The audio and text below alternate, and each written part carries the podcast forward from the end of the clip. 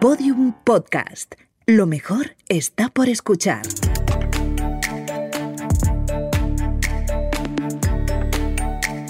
Historias de vida. Un podcast del Observatorio Vodafone de la empresa. Con Macarena Berlín. Nuestro invitado de hoy es geólogo. En 2016, siendo director de un departamento en una universidad en Chile, toma una decisión que cambia su vida. Vuelve a Andújar, a Jaén, a su pueblo, con una idea de negocio que nada tiene que ver con la geología. Fabricar y distribuir snacks para perros. Se llama Antonio Peralta, está aquí hoy con nosotros en Historias de Vida, el podcast con el que el Observatorio Vodafone de la empresa pretende acompañar, ayudar y motivar a pequeños y medianos empresarios. Empezamos.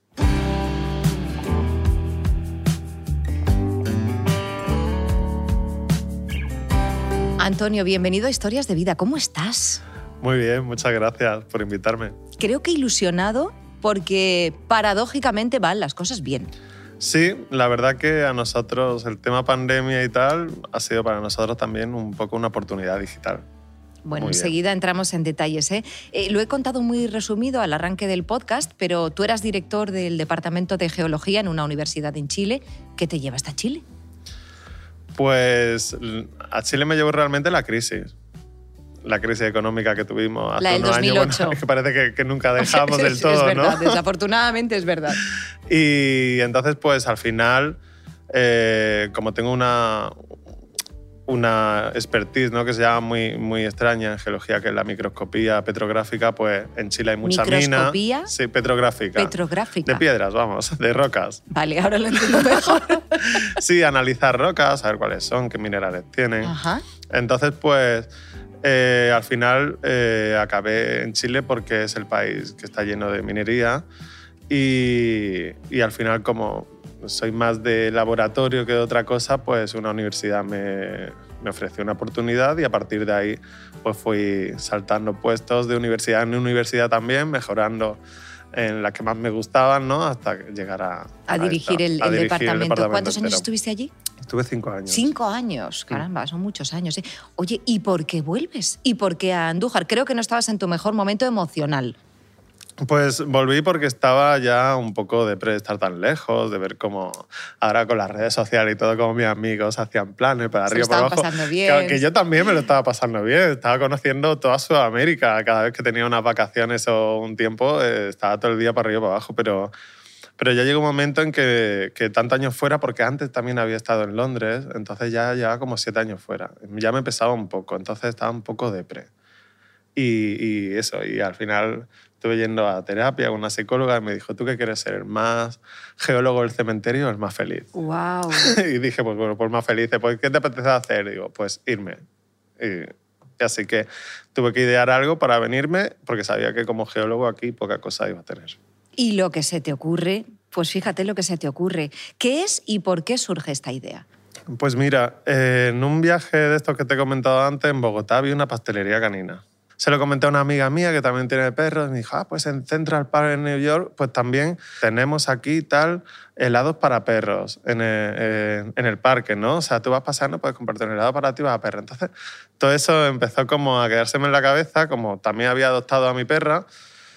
Y entonces, pues, eh, dije, bueno, pues cuando vuelva a España, digo, voy a intentar montar algo así. mm, y, y dije, y bueno, me voy a dedicar a ahorrar y ahorrar para, para montar algo así cuando vuelva. Eso fue lo que hice los últimos dos años. Ahorrar y ahorrar. Mm, vale, vuelves a, a Andújar, pero en Sevilla montas una tienda física, la primera tienda Sí. física de snacks funcionales. Pero no salió bien.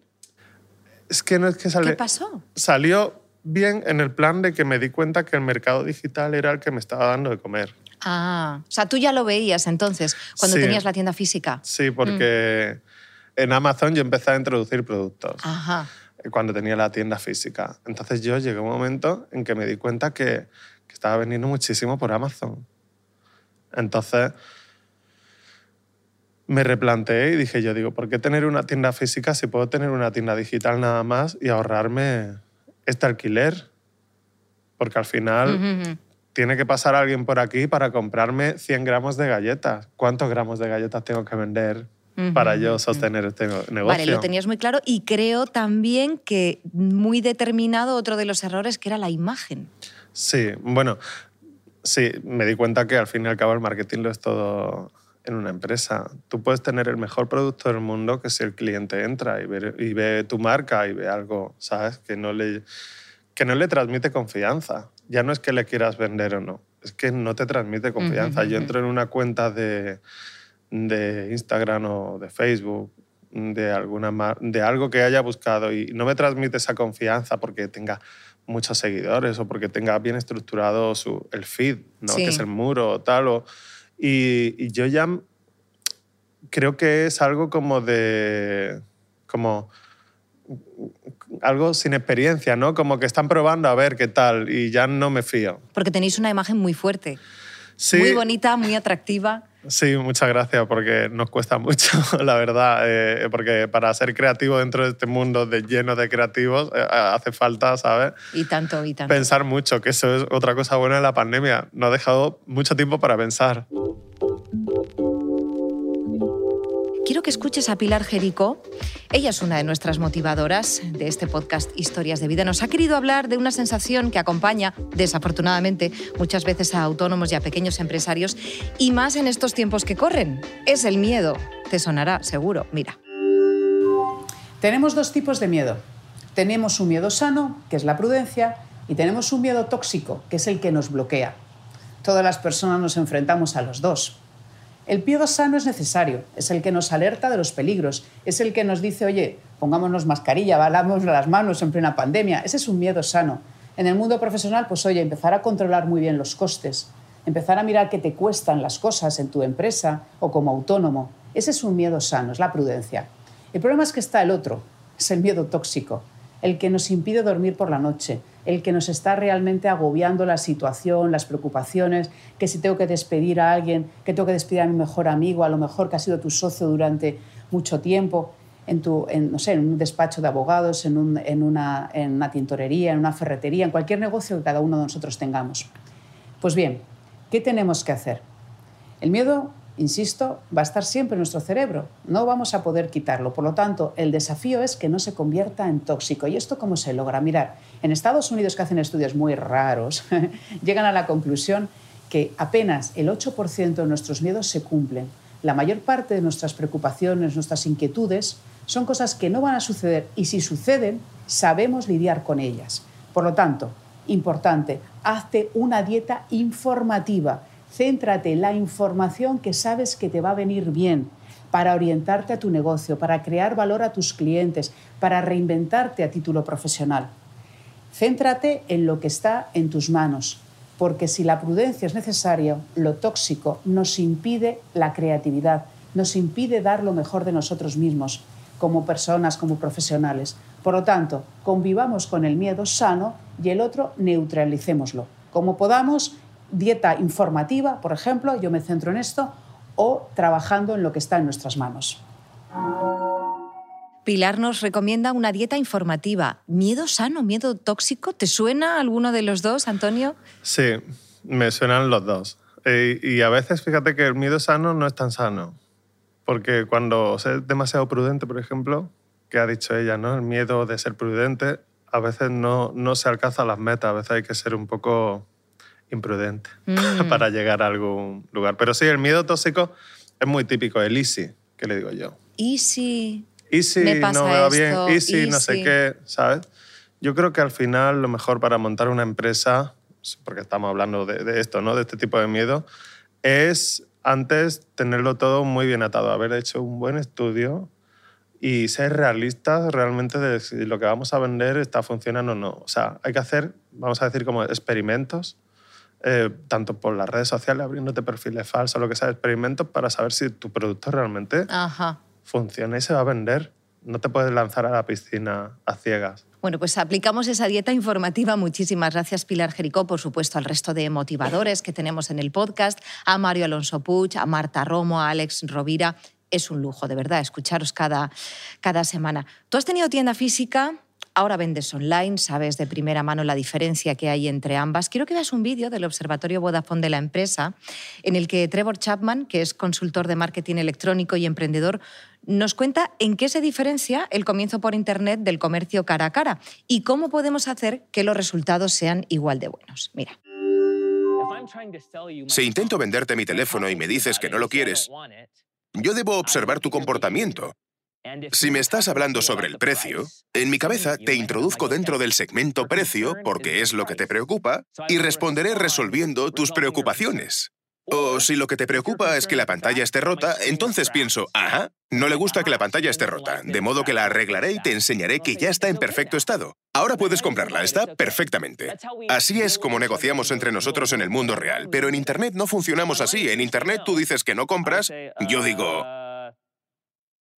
cómpralo. Y te persigo por todas partes, Google, Reddit, YouTube, por todas partes. Mi mensaje siempre es el mismo, compra mi teléfono, compra mi teléfono, compra mi teléfono. No me comunico contigo igual que lo haríamos en la vida real. Lo que la gente debe hacer es segmentar su audiencia según su comportamiento, según las páginas que visitan, según los vídeos que ven, según lo que le gusta, sus comentarios, los correos que abrieron, los que borraron. Todo esto se puede controlar. De modo que, si haces el esfuerzo de entender qué le interesa a cada persona, los segmentas en diferentes grupos y le mandas un mensaje diferente a cada grupo, tu nivel de ventas aumentará drásticamente. Es lo mejor que puedes hacer. ¿Te suena? Ah, mucho. Sí, precisamente con estos experimentos ves quién es tu público. Exactamente. La edad, hombre o mujer. Yo, por ejemplo, casi todas mis compradoras son mujeres. ¿Ah, sí? Sí, porque aunque haya muchos hombres que tienen perro, evidentemente, Sí. casi siempre la compradora suele ser la mujer, en mi caso, ¿sabes? Entonces, el 80% de mi público son mujeres, en mi segmentación. Y la verdad que, que es lo que él dice, tienes que ser como muy multicanal y, y estar en todo porque eso ya, yo creo que estamos muy cansados de- del marketing, eh, este, de- del push este que, que estamos viendo todo el rato de de yo veo algo y ya me persigue, ¿no? El Reddit, que dice él, ya me persigue por todo Internet, aunque lo haya comprado, me sigue persiguiendo, Sí. ¿sabes? Entonces, eh, al final, eh, el, el- el inbound marketing que se llama, ¿no? Que es como el hacer un halo sobre tu marca y sobre tus productos, tus cosas, que es lo que nosotros realmente intentamos hacer sin estar persiguiendo a la gente para que nos compre. Estás escuchando las historias de vida de autónomos y pequeños negocios como el tuyo, con Macarena Berlín.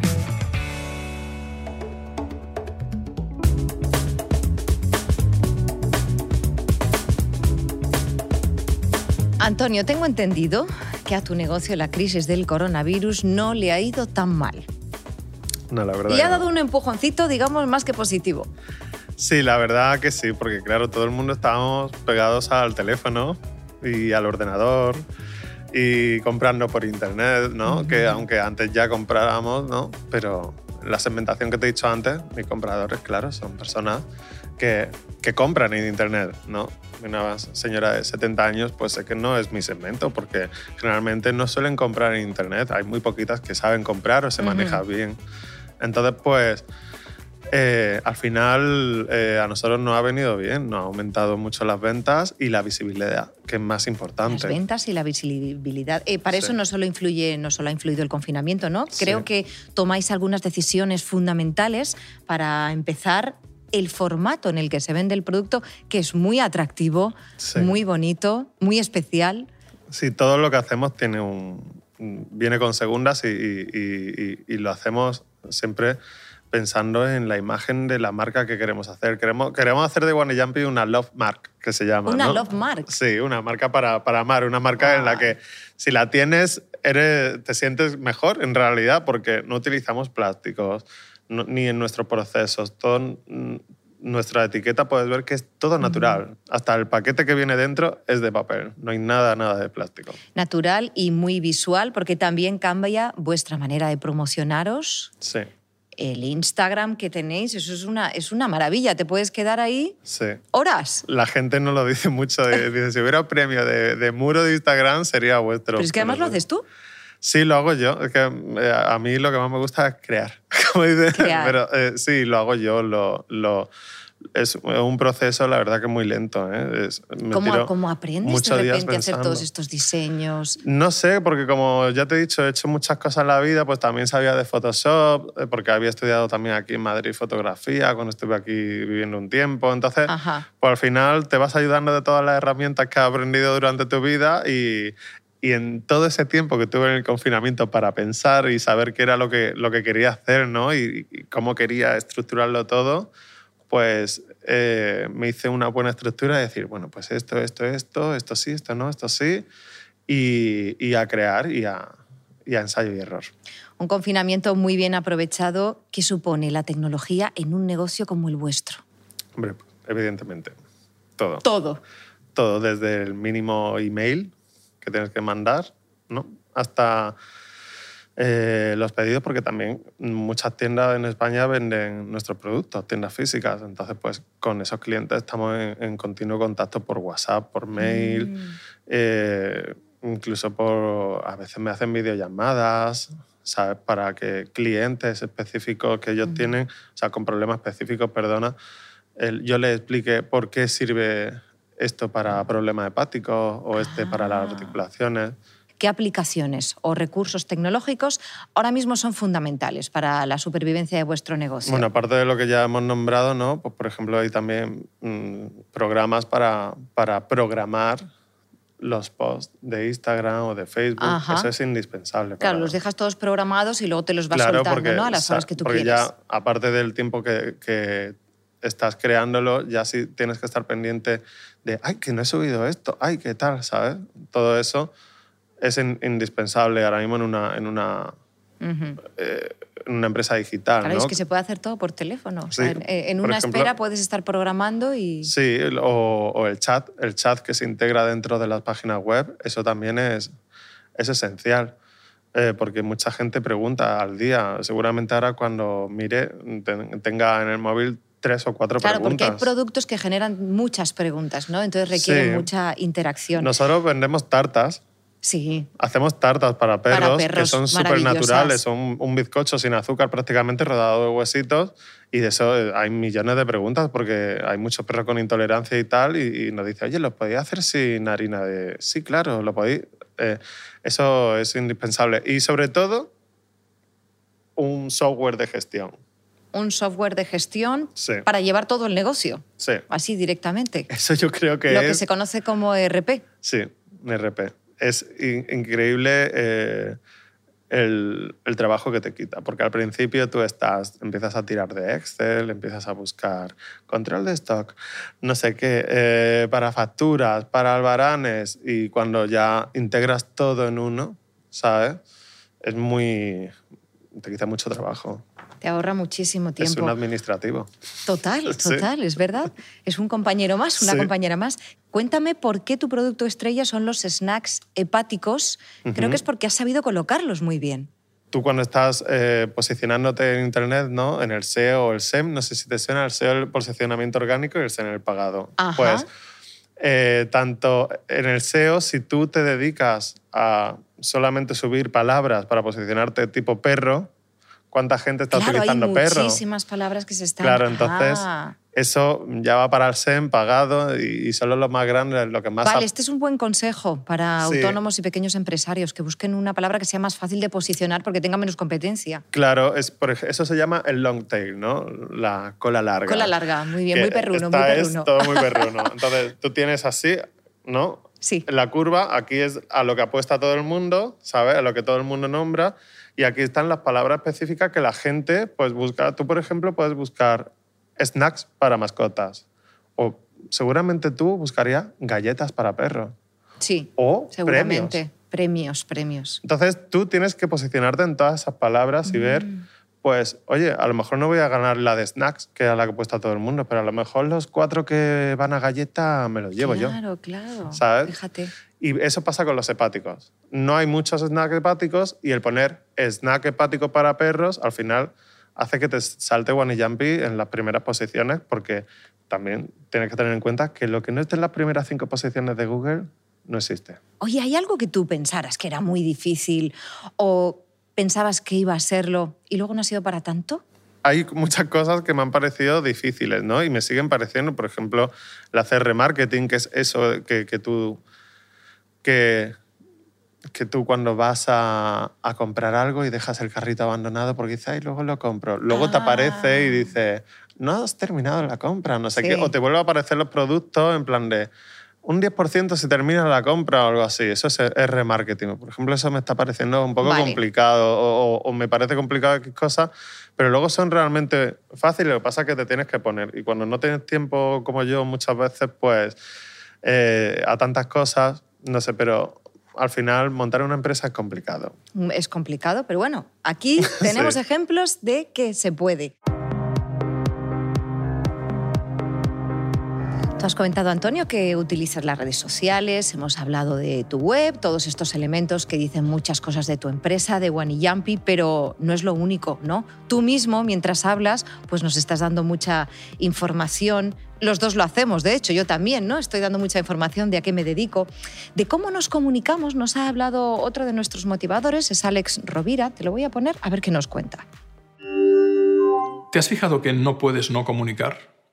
Un silencio es comunicación, un gesto es comunicación, una pequeña palabra es comunicación, no podemos no comunicar. La manera en la que tenemos limpio o sucio nuestro lugar de trabajo, cuando acogemos a nuestros clientes, está comunicando algo, está comunicando si, somos pulcros o si somos dejados. Eh, El tiempo que tardamos en dar una respuesta a un mensaje de un cliente está comunicando nuestro nivel de saturación de trabajo, nuestro nivel de desatención o incluso eventualmente la pereza que tenga una persona. No podemos no comunicar. Todo cuanto hacemos emite un mensaje.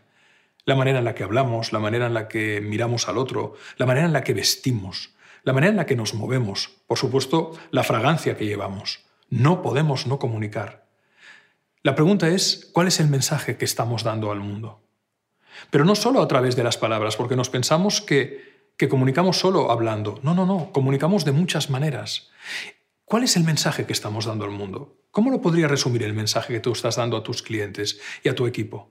Porque hay personas que sin darse cuenta dan el mensaje de esto no tiene, no tiene solución, apaga y vámonos. Hay personas que dan el mensaje yo procuraré dar lo mejor de mí porque si tú das lo mejor de ti juntos podemos encontrar una solución, quizás inesperada, que nos lleve a tirar adelante y a superar esta, esta circunstancia que estamos viviendo de dificultad o de contracción de las ventas. No podemos no comunicar. Ser consciente de esto es muy importante porque te lleva a cuidar, como decíamos en otro de los capítulos, los pequeños detalles que sumados emiten un gran mensaje.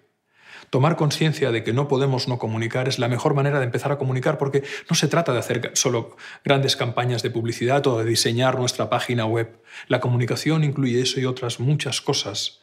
También en el cuidado de los pequeños detalles de lo que hacemos, cómo lo hacemos, lo que decimos, cómo cuidamos las relaciones, están emitiendo un mensaje fundamental de cómo somos al mundo.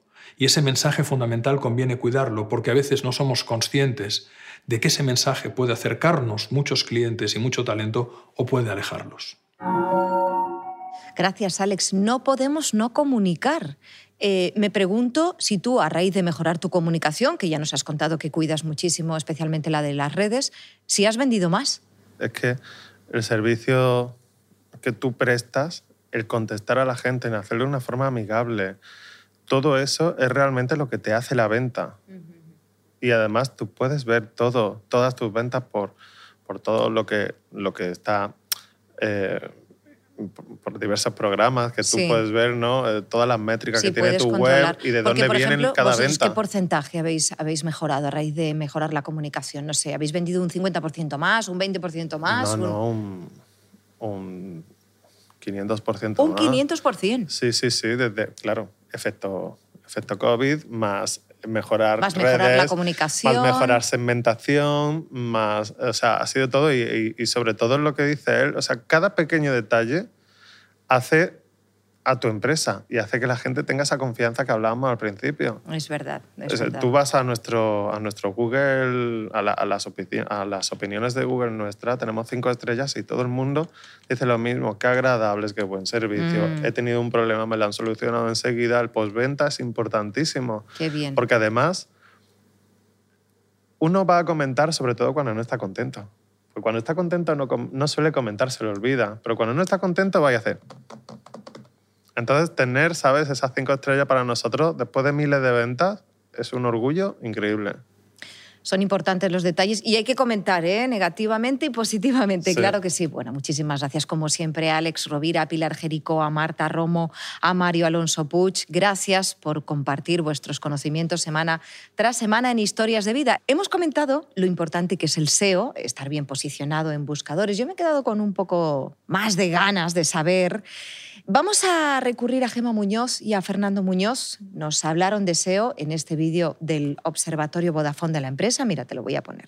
A ver. A ver qué nos cuentan. El primero recibe alrededor de un 37%, mientras que el número 10 recibe alrededor de un 0, y poco por ciento. Necesitas eh, muchos clics porque es muy raro que te convierta, que alguien se convierta en cliente tuyo eh, en el primer, eh, en el primer clic. De cada 100 vi- visitantes, a lo mejor te puede venir una compra. Es que entonces, si no apareces en la primera página, es un drama. Hay un chiste que dice que el mejor sitio para esconder un cadáver es en la segunda página de resultados de Google. O sea, eso es Es así, cierto. eso es así. Sí que es cierto que si tú vendes zapatillas, zapatillas rojas, y resulta que alguien llega a tu sitio web buscando zapatillas rojas, aunque no te compre en ese momento, ya ha asociado las zapatillas rojas con tu marca, ¿correcto? Sí. Eso es lo importante. Una persona no va a terminar comprando, la mayoría de ellas no va a terminar comprando en el primer clic, sino que va a entrar varias veces a tu página web para terminar comprándote o no. Para conocerte, para ver tu oferta y compararte, entiendo, con los demás competidores. Claro. ¿Qué tengo que hacer? ¿no? ¿Cómo, cómo es el siguiente paso? ¿Qué es lo que, qué es lo que puedo hacer para, para efectivamente ser el primero en, en- en el posicionamiento? Lo que busca Google es que tu web tenga el mejor contenido para, eh, para lo que tú vendes. Buenos contenidos, buena arquitectura web, buenos enlaces y que la, tu web cargue muy rápida, vas a tener Velocidad. velocidad. Me encanta que hayas hablado de las cuatro patas del SEO. Me estoy riendo porque está muy bien lo del cadáver en la segunda parte Sí. y es un poco lo que nos has dicho tú, Sí. básicamente. No, eh, realmente eso, ha hablado de las cuatro patas del SEO. O sea, no puedes repetir contenido. Yo, por ejemplo, si hago lo que sea de que yo vaya a informar de, de, de las hierbas medicinales que utilizamos en nuestras Aunque ya lo hayas contado, snacks, ¿no? Aunque, o sea, yo tengo que reescribirlo y no repetirlo porque eso lo detecta Google y te baja la Mm. puntuación en SEO porque te estás repitiendo. No contigo mismo, sino con otras web. No puedes copiar y pegar. Eso lo hace mucha gente. O sea, copiar y pegar, copiar y pegar. Sí. Y ellos dicen, bueno, pues te baja categoría porque resulta que este texto está muchas veces. Mm, Esa es una de las patas que dice. Otra muy importante es lo de cargar las imágenes, que yo todavía no lo he conseguido. Yo no puedo bajarlas más, que sigo, si, si- me sigue cargando todavía un poco lenta la página dependiendo de la zona. Pero bueno, todas esas cosas que son, bueno, en los principios que hay que ir arreglando poco a poco. Pero hay muchas cosas que hacer para el SEO y, es muy difícil llegar a las primeras posiciones de, Ujú. de Google porque también va en base a los clics. Es un poco una pescadilla que se muerde la cola, ¿no? Si no te busca mucha gente, mucha gente va a ver tu contenido porque es bueno, por lo que sea, mm, tampoco vas a poder subir mucho. Claro, Entonces, claro. claro, si no siempre estás abajo, ¿cómo, no, ¿cómo te van a ver si estás en la página de, la de los muertos? ¿No? En la luego, segunda. en la segunda. Entonces, pues, pero haciendo bien las cosas poco a poco, al final va, va subiendo. Nada, es de una importancia capital. En el vídeo completo, eh, Gemma y Fernando nos dan más claves eh, sobre cómo conseguir ese mejor posicionamiento en Google. Si queréis conocerlas, pues bueno, es muy fácil entrar en la página web del Observatorio Vodafone de la empresa.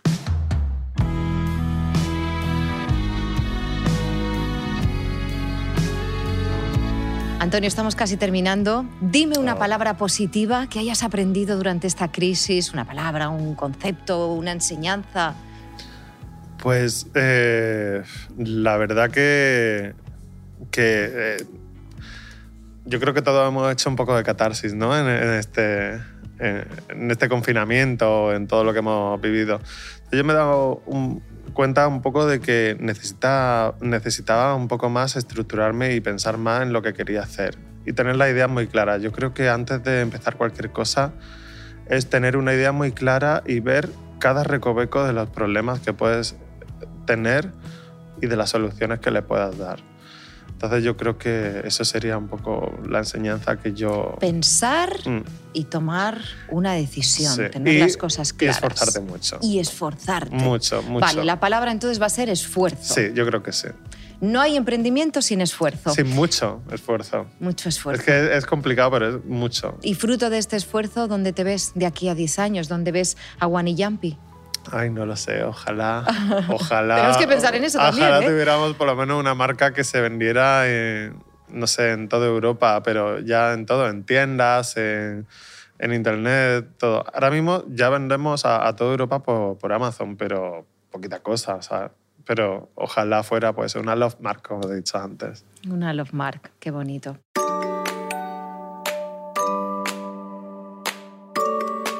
Antonio Peralta, de director de Departamento de Geología en una universidad en Chile, a fundar su propia empresa de snacks funcionales para perros en Andújar. Un cambio de vida que a cualquiera le hubiera dado un vértigo terrible, pero que a ti te ha dado la vida, te ha devuelto la alegría. Sí, la verdad que sí, hombre. A veces estoy un poco eh, estresado con el trabajo, pero... Eso viene con el autónomo. Pero estoy, estoy más contento que, que en Chile, Bueno, pues seguro. muchísimas gracias por habernos acompañado, que tengas mucha suerte. Gracias. Unos besitos peludos a Roma, ¿eh? de mi Vale. parte. Los perritos que nos dan tanta alegría, ¿verdad? Los animales de compañía. Y a vosotros, recordaros que tenéis más episodios de este podcast y además ideas inspiradoras, útiles, respuestas a muchas de vuestras preguntas en la web del Observatorio Vodafone de la empresa. Hasta pronto. El Observatorio Vodafone de la empresa. Ayudamos a los autónomos y a las pequeñas empresas en sus retos digitales.